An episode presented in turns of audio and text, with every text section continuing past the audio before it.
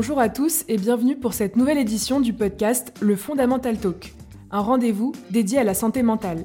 Dépression, anxiété, burn-out, bipolarité, schizophrénie, des maladies mal comprises et encore tabous en France. Alors pour en parler, nous recevons chaque mois un psychiatre, un chercheur ou un patient. Grâce à vos dons, avec le soutien de la Fondation Fondamentale, l'objectif est bien d'informer sur ces maladies et de déstigmatiser les malades. Aujourd'hui, nous recevons Mathieu Urbach, praticien hospitalier de psychiatrie et responsable du centre expert schizophrénie à l'hôpital Mignot du Chesnay-Versailles. Il médite depuis plusieurs années et est instructeur en méditation référencé sur Access MBCT depuis 2016. Il a instruit plus de 15 groupes, soit une centaine de participants. Avec lui, nous allons parler de la méditation de pleine conscience et de ses effets positifs sur les troubles psychiatriques. Mathieu Urbach, bonjour. Bonjour. Tout d'abord, qu'est-ce que la méditation de pleine conscience et comment vous y êtes-vous intéressé? Alors la méditation de pleine conscience est une méditation qui est inspirée des pratiques euh, traditionnelles asiatiques, mais qui a été débarrassée de son contenu spirituel pour être proposée dans un cadre laïque aux personnes souffrant de divers troubles.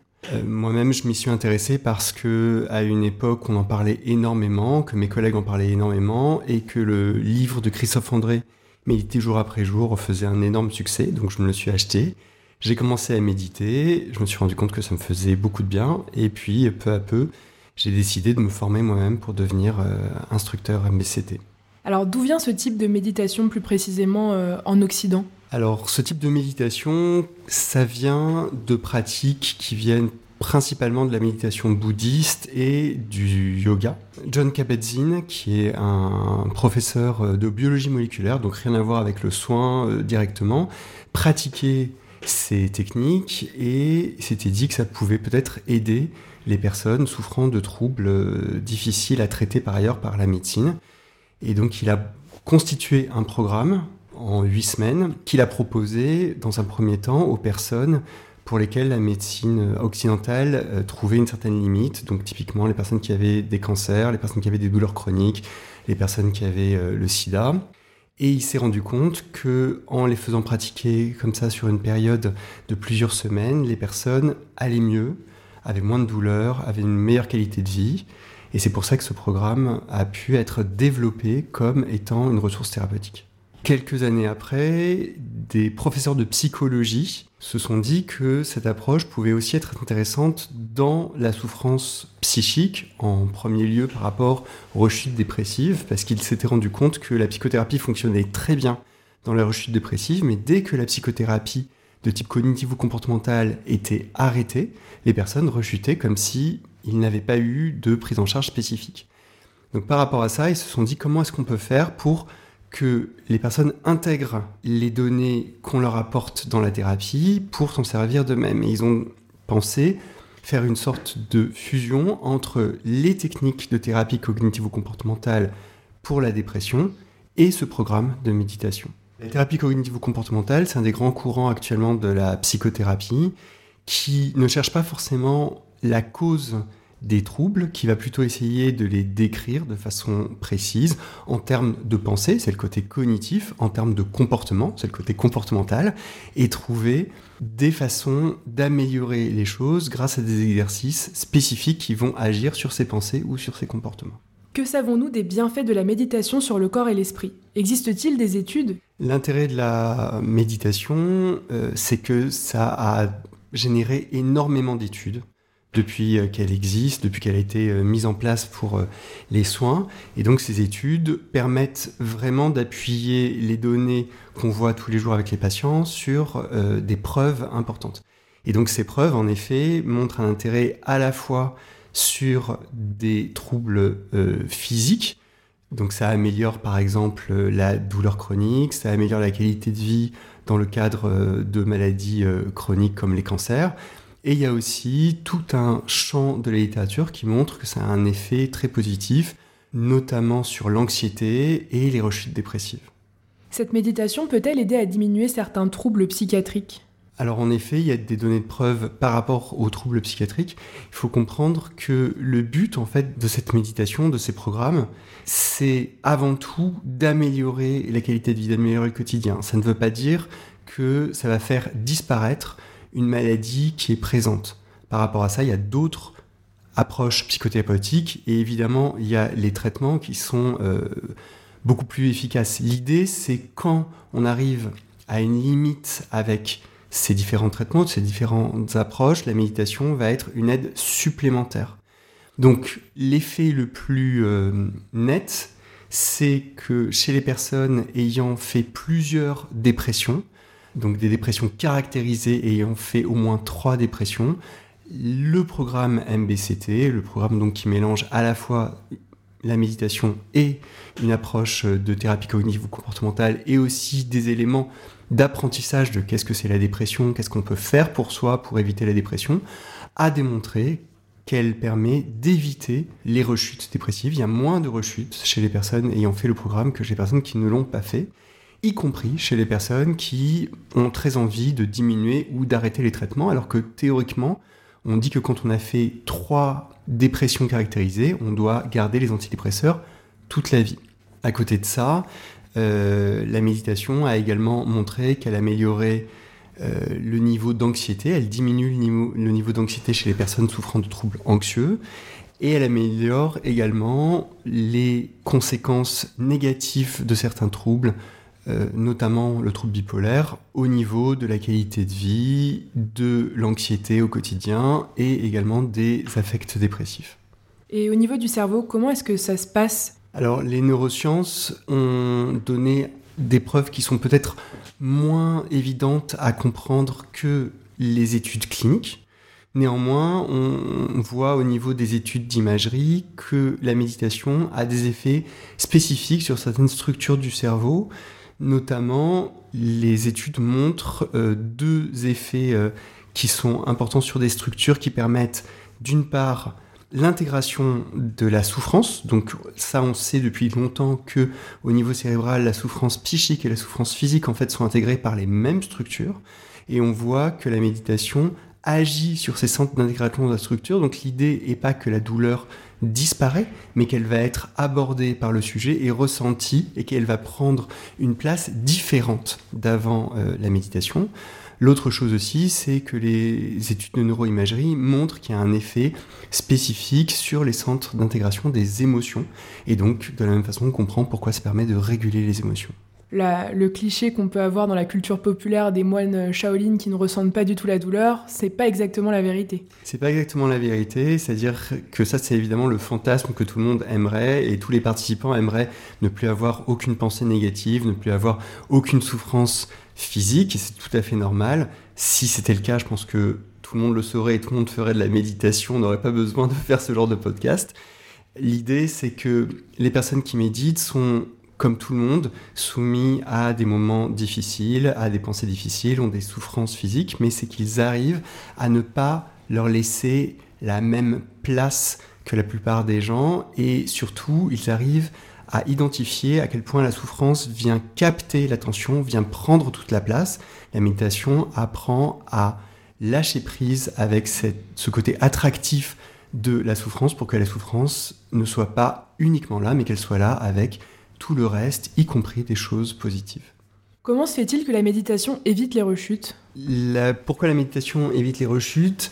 C'est probablement parce que quand les personnes ont eu plusieurs dépressions, c'est comme si en fait il y a une empreinte très importante dans le cerveau qui fait que les gens ont très peur de rechuter parce que évidemment ça a été un moment extrêmement douloureux. L'idée c'est que quand les premiers signes de rechute apparaissent, ou même avant que les premiers signes de rechute apparaissent, quand on se retrouve à nouveau dans un contexte où des facteurs de stress vont amener à la rechute, il y a deux grandes façons d'y réagir qui fonctionne la plupart du temps très bien, mais qui ne fonctionne peut-être pas très bien pour la prévention de la rechute dépressive. Dans le programme MBCT, on parle d'accrochage et d'évitement. L'idée, c'est que le premier mouvement, c'est un mouvement d'aversion. Je n'ai pas envie d'avoir cette expérience désagréable qui est en train de m'arriver. Et donc, soit je vais essayer de l'éviter, de faire comme si elle n'existait pas. Donc, soit je vais euh, faire plein d'autres choses qui m'évitent d'y penser, je vais éventuellement consommer euh, des drogues, je vais euh, m'abrutir avec des séries, avec le travail, ou au contraire, je vais être dans l'accrochage, je vais essayer à tout prix de faire que mon expérience soit différente de l'expérience qui pourtant est déjà là. Ou alors je vais être dans l'accrochage au niveau psychique, je vais ruminer en me disant ça y est, ça recommence, c'est la catastrophe, j'aurais dû faire différemment, pourquoi je n'ai pas compris, qu'est-ce qui se passe? L'idée c'est que ces deux techniques d'évitement et d'accrochage qui peuvent fonctionner à plein de moments différents, dans ce cas précis, vont au contraire aggraver la rechute, soit parce que je n'arrive pas à faire les choses qui sont bonnes pour moi, soit au contraire parce que je m'épuise à trouver des solutions qui n'existent pas. La méditation propose d'une part d'observer avec le plus d'objectivité possible ce qui est en train de se passer, d'essayer de ne pas être dans l'emballement cognitif de se dire ça y est c'est la catastrophe, il n'y a plus rien à faire, ou au contraire il faut que je m'agite dans tous les sens, et prendre le temps vraiment de trouver les meilleures solutions en fonction de ce qui est réellement en train de se passer pour moi au moment présent. D'accord, donc il y a une grande importance du moment présent, si je comprends bien, dans la méditation. La méditation est totalement centrée par l'expérience du moment présent. Une des grandes découvertes qu'on essaye de montrer aux participants des groupes, c'est que, contrairement à ce qu'on pense, on vit beaucoup plus dans sa tête que dans son corps, et que dans sa tête, on est toujours un peu avant, un peu après, ou au contraire dans des choses qui sont très anciennes, des souvenirs, parfois des souvenirs très douloureux qu'on continue à ressasser, ou au contraire dans le futur avec beaucoup de pessimisme, et que souvent cette vie qui est euh, peut-être en lien avec notre façon de voir le monde, qui parfois est très négative, notamment quand on a déjà fait des dépressions dans sa vie, n'est pas forcément en adéquation avec ce qu'on est vraiment en train de vivre au moment présent. Et c'est pour ça d'ailleurs que la méditation s'intéresse énormément au corps, parce que l'esprit, lui, est capable d'aller dans plein d'endroits différents, mais le corps, il est toujours ici et maintenant, et donc prendre conscience de ce qui se passe dans le corps permet aussi de savoir ce qui nous arrive vraiment à un moment donné. Et concrètement, comment est-ce qu'on médite Comment est-ce qu'on fait? Alors justement, c'est l'intérêt de cette prise de conscience du corps, contrairement à ce que beaucoup de personnes s'imaginent. La méditation, c'est pas vraiment des exercices au niveau intellectuel, c'est avant tout des exercices au niveau corporel. L'idée est d'observer avec le plus de précision et le plus de douceur aussi vis-à-vis -vis de soi-même, parce que parfois on n'a pas très envie d'observer ça, comment est notre corps. Et donc très souvent au début on propose aux gens d'observer le souffle, parce qu'en fait, le souffle, c'est quelque chose d'assez neutre, d'assez banal, et qui est toujours là, toujours disponible, et qui parfois peut être aussi assez apaisant. On observe également ensuite le corps un peu dans son ensemble, en amenant les participants à observer que parfois dans le corps, ben, en effet, il y a un inconfort, il y a des douleurs. Et qu'est-ce qu'on peut faire de cet inconfort, de ces douleurs, sans forcément vouloir qu'ils disparaissent, juste permettre de continuer à expérimenter sans les faire disparaître, parce que parfois c'est pas possible de les faire disparaître. Souvent ensuite il y a une étape qui est d'observer les sons qui nous arrivent, ce qui permet d'étendre l'expérience pas uniquement à son corps mais aussi à l'expérience de façon plus globale et enfin d'observer les pensées et avec cette grande différence qui est qu'on n'est pas en train de réfléchir, on n'est pas en train de changer le contenu des pensées, mais au contraire d'observer quel est le fonctionnement naturel et spontané de notre euh, esprit à un moment donné. D'accord, donc il y a une forme de, recul sur soi-même. C'est exactement ça. L'idée, c'est que au lieu d'être complètement fusionné et d'être totalement euh, englobé par notre expérience, on essaye de prendre un peu de recul, ce qui évidemment est extrêmement euh, libérateur pour tout ce qui est de la souffrance, parce qu'au lieu d'être dans nos ruminations anxieuses ou dans nos douleurs physiques, on est dans l'observation de l'anxiété ou dans l'observation des douleurs et ça change complètement notre rapport à la souffrance. Combien de temps faut-il pratiquer pour obtenir les premiers résultats? Alors euh, la bonne nouvelle, c'est qu'en fait, euh, beaucoup de personnes ressentent un effet positif dès les premières méditations. C'est-à-dire qu'au bout euh, d'une seule méditation, au bout de quelques jours de méditation, les gens peuvent se sentir déjà plus centrés, plus apaisés. Sans forcément d'ailleurs comprendre très bien pour quelles raisons. Moi, ça a totalement été mon cas et c'est pour ça que j'ai continué la méditation parce que après une semaine à méditer, je me suis dit bon, je sais pas très bien ce que ça me fait, mais de toute évidence, ça me fait du bien. L'autre euh, bonne nouvelle, c'est que la méditation, c'est vraiment une façon d'observer l'expérience physique et psychique de façon très très fine. Et ça, en fait, c'est un champ d'observation qui n'a jamais de fin parce que on est des êtres extrêmement complexes qui changeons en permanence. Et cette observation, elle s'enrichit, elle devient de plus en plus fine au cours du temps. Et plus on médite et plus on arrive à comprendre comment on fonctionne et on arrive à améliorer son état. Existe-t-il des outils pour nous accompagner à pratiquer la méditation de pleine conscience? Alors il existe beaucoup d'outils, il existe euh, évidemment comme j'ai dit des programmes qui sont certainement la meilleure façon de méditer de façon intensive pendant un temps pour ensuite s'approprier vraiment soi-même ces outils. Donc le programme de réduction du stress, programme MBSR, ou le programme dont j'ai parlé, le programme euh, pour la souffrance psychique et le programme MBCT. Après, pour les gens qui peut-être n'ont pas envie d'emblée de faire quelque chose qui prend autant de temps et autant d'énergie, il existe actuellement beaucoup de sites et d'applications qui proposent des méditations.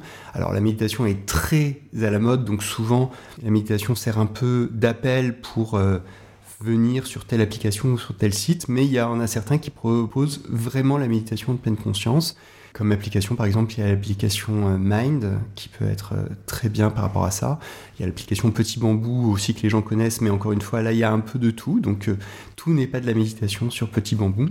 Et pour les gens qui souhaitent aller peut-être plus loin, voir des livres spécifiques comme ceux de Christophe André ou d'autres, ou faire un programme, il y a l'Association pour le développement de la mindfulness qui est le site francophone de référence qui se trouve sur Internet. Merci beaucoup, Mathieu Urbach. Merci à vous.